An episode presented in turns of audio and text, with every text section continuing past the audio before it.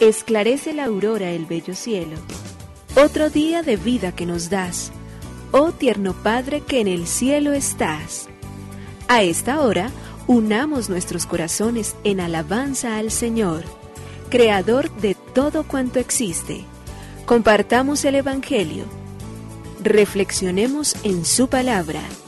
Esto es, Esclarece la Aurora, con el Padre Antonio Ramírez. Bienvenidos.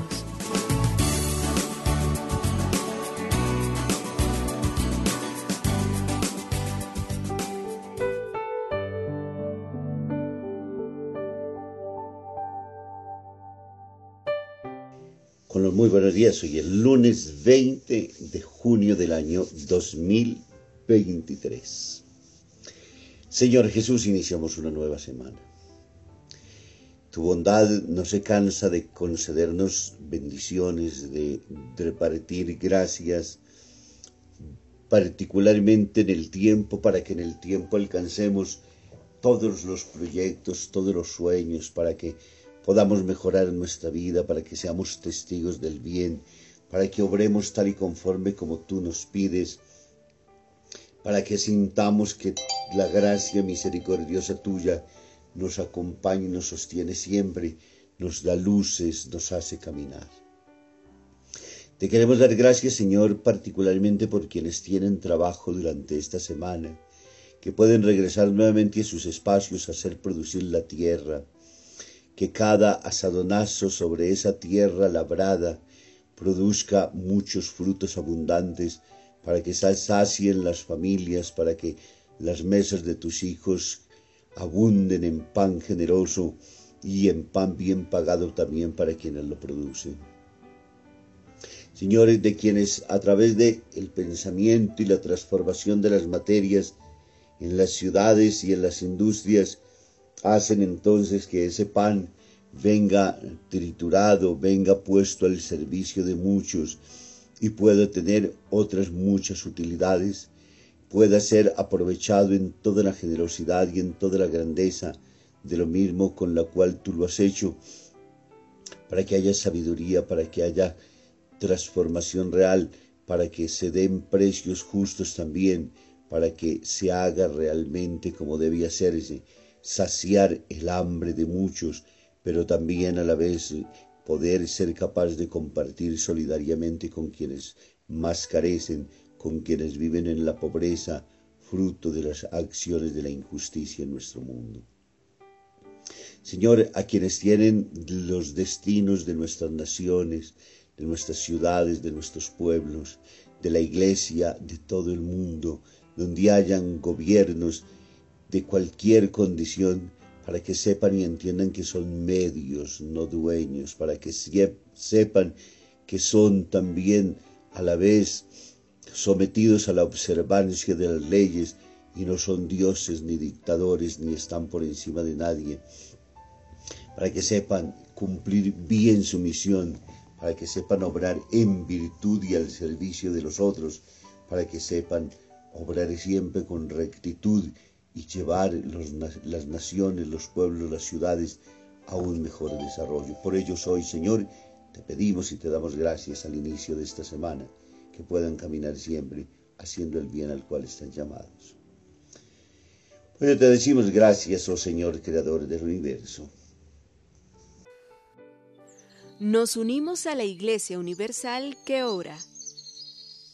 Esclarece la aurora el bello cielo otro día de vida que nos das. Gracias a Dios, Creador del universo, oh tierno Padre que en el cielo estás. Nuestras voces unimos al concierto que el universo eleva ya en tu honor.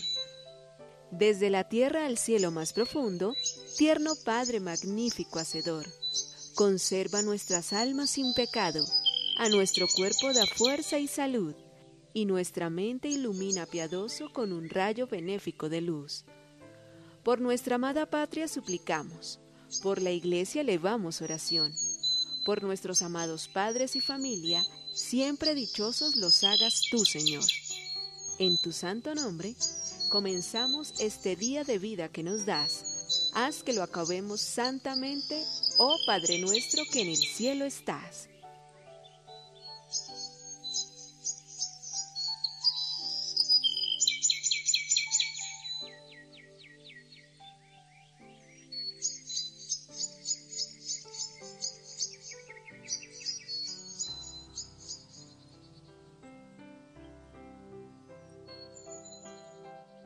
Dios y las manzanas. En un colegio infantil de religiosas, a la hora de la merienda, en un extremo de una larga mesa, una monja colocó un cesto grande con manzanas de color rojo brillante, apetitosas y muy jugosas. Al lado del cesto puso la siguiente nota. Toma solamente una. Recuerda que Dios está mirando. En el extremo opuesto de la mesa había otra fuente llena de galletas de chocolate recién sacadas del horno. Al lado de la fuente apareció un papelito escrito con mala letra de cría pequeña que decía, Coge todas las que quieras, que Dios está entretenido vigilando a las manzanas.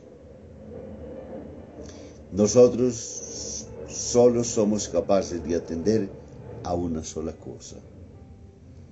Y eso a medias, porque no tenemos la suficiente capacidad ni el contexto suficiente de poder analizar absolutamente todo. Dios por su parte tiene todos los ojos abiertos, conoce todas las intenciones, conoce el mundo, conoce nuestros caprichos, conoce nuestros gustos, conoce todo de nuestra propia existencia y todo está bajo su mirada bendita y poderosa, misericordiosa y santa.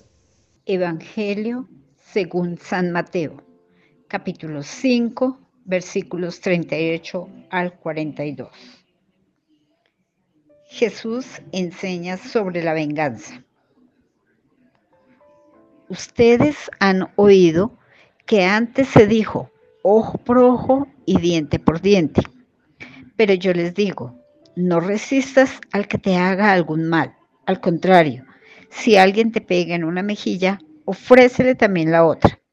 Si alguien te demanda y te quiere quitar la camisa, déjale que se lleve también tu capa.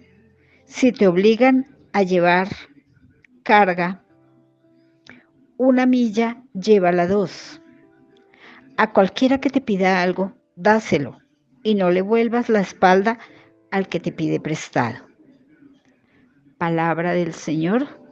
Gloria a ti, Señor Jesús. El Evangelio de Mateo en el capítulo 5, versículos del 38 al 42. Después de Jesús ha iniciado como el gran maestro y legislador de la ley, ahora entonces nos lleva a reactualizar y a que encontremos el verdadero y auténtico sentido de la ley, que tiene una sola clave de lectura según el Evangelio y según la persona de Jesús, el amor. Y por ello hoy dice y reactualiza, a ustedes se les dijo, ustedes han oído, ustedes escucharon en el tiempo, muchas veces han vivido ojo por ojo, diente por diente. Yo, por mi parte, que les digo? No hagan nunca frente a los que los agradan, a quienes los ofenden, a quienes se burlan de ustedes, a quienes los ponen en situaciones incómodas, a quienes les generan mm, reacciones de tormentos interiores y un remolino que se forma en todo el ser y de pronto hasta la sangre como que comienza a calentarse más de lo necesario. A eso yo les estoy diciendo, resistancia a eso y no devuelvan nunca, pero nunca mal por mal. No permitan que nada ni nadie les quite la paz. Es más, al que te abofetee una mejilla, ponle la otra. Pero no lo hace diciendo desde el punto de vista, eh, podríamos decir, literal. ¿Qué es lo que está diciendo? No dejen de ser capaces de devolverles bien. Nada es más ofensivo y dañino en la vida que quien finalmente ha hecho el mal, ¿qué está esperando de nosotros?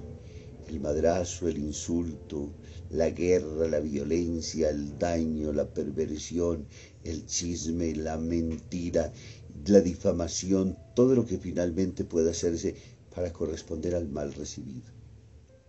Pero si a esa acción se encuentra un ser verdadera y auténticamente convencido del amor de Dios, que en vez de obrar de esa manera violenta y agresiva y en vez de generar destrucción y violencia en medio de lo suyo lo que hace es devolver con un gesto generoso. Necesita de mi ayuda y yo estoy ahí.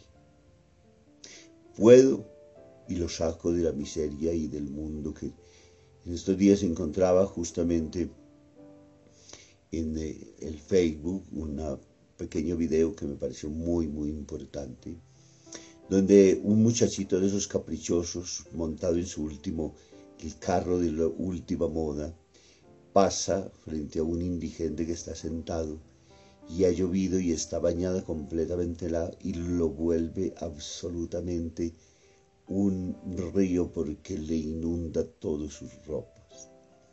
Y más adelante hay un semáforo y está en rojo. Tiene que detenerse. El indigente se levanta, coge una botella y la estrella contra la pared, contra una de las ventanas del carro.